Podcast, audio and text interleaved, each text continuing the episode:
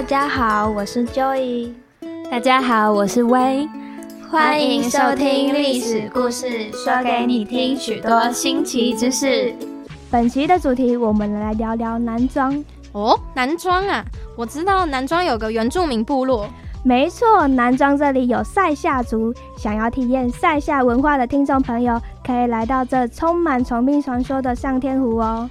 塞夏族的矮灵祭故事很有名诶，我有听过哦。除此之外，塞夏族还有什么特别的传说吗？今天就来给你讲讲雷女的故事。这雷女是何方神圣啊？这雷女是雷公的女儿，叫瓦恩。那瓦恩有法术吧？毕竟是雷公的女儿。有的，一开始塞夏族只会狩猎，不会耕种。瓦恩就用雷电法术，将贫瘠的土地变成肥沃的田地，还送给塞夏族人许多的种子，教会他们怎么耕种。因为瓦恩的帮助，塞夏族人年年丰收，过着丰衣足食的生活，对吧？圆满结局。等等，不仅如此，在众人的祝福下，瓦恩跟塞夏族勇士答应结为夫妻。雷女教会丈夫很多耕种的技巧。帮丈夫一家人解决不少问题，还用法术让失明的公公重见光明。哇，先凡恋爱！可是这种情形的恋人通常不会有好下场。那他们后来还好吗？雷女结婚后啊，就从来没有下厨煮饭过。她的公公婆婆就十分的不高兴，有一天就骂她说：“你怎么都无煮饭啊？做人媳妇的竟然都无煮饭，我娶你这媳妇要来创啊！”啊！他们也不想想，如果不是雷女，他们有饭吃吗？还说是这种要不要脸的话。然后呢？那雷女有煮饭吗？当瓦恩走进厨房时，她难过的看了一眼丈夫，答应，默默的关上厨房的门。不久后啊，厨房传来一声轰！不会吧？厨房炸了啊！答应与丈夫冲进厨房，只见一道雷电划过天空，厨房的屋顶整个都被掀掉了。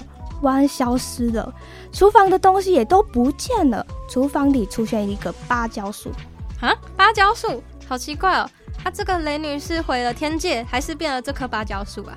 不晓得哎，但我宁愿她是回到了天界，不然变成这芭蕉树也太惨了。真的，我也是这么想。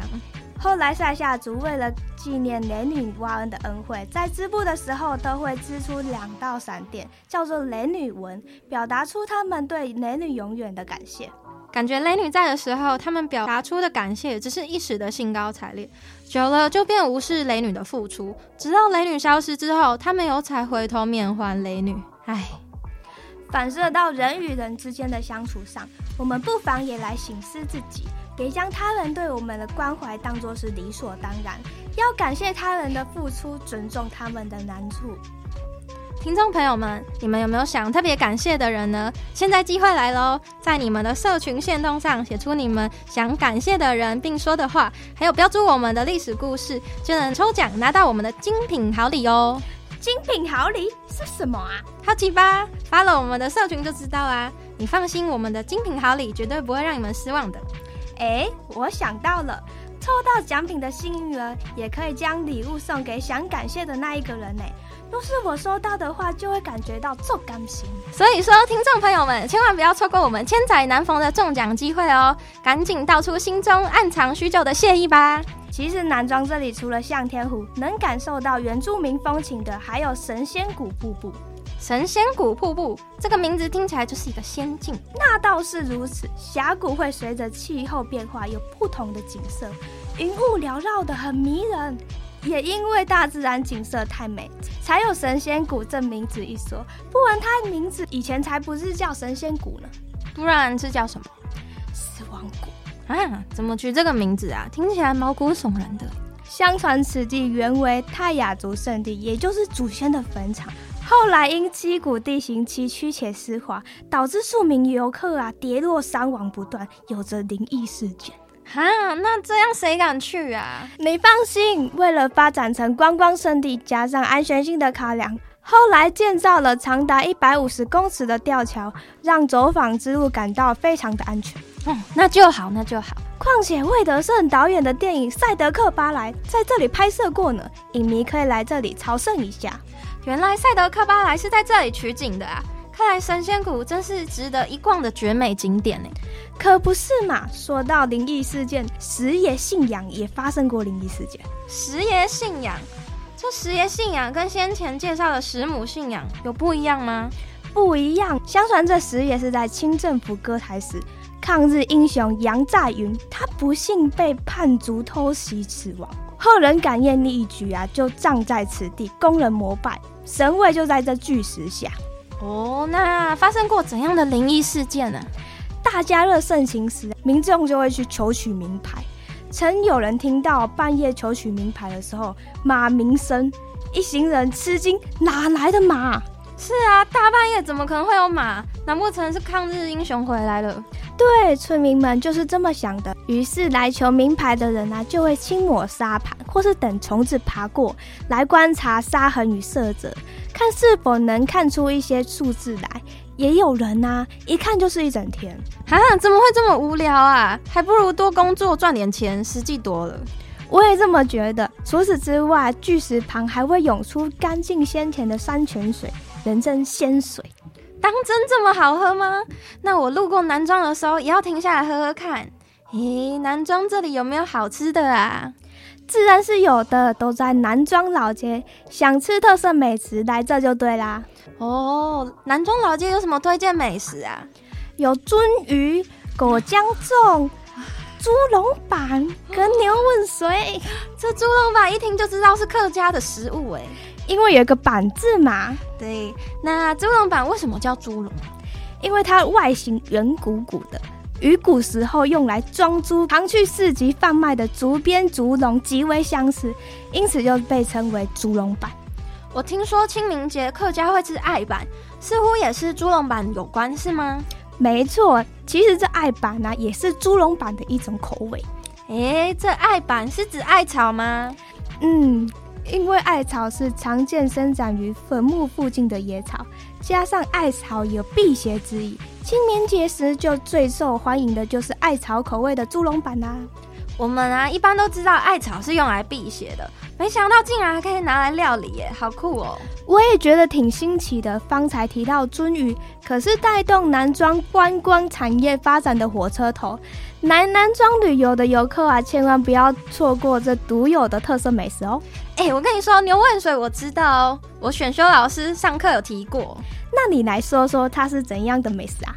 它是一种甜点，将客家的米食糍粑作为圆扁又像肚脐的汤圆，模样相当可爱哦。加上黑糖浆水，吃起来挺暖胃的。那它为什么叫做牛问水呀？听说是在夏天，牛群在休息泡水时，露出的头与背在水面上，不知道是哪位仙人，感觉糍粑在黑糖浆之中，就像是水牛在泥水里打滚的样子，中间凹陷处好像是水牛戏水过后留下潮浆凹痕，因此取名为牛问水。没错，看来你有认真听课哦。那是一定要的啊！我上课听到苗栗乡村就醒过来了哎。话说狗姜粽是什么粽啊？这名字好奇特哦。狗姜指的就是月桃，狗姜粽是由月桃叶所包的粽子。怎么会特别选用月桃叶来包粽子呢？应当是有一种香气之外，月桃叶在端午节可用来辟邪的缘故吧。哎，话说端午节到了，听众朋友们不妨可以来这边走走，品尝一下不同风味的粽子。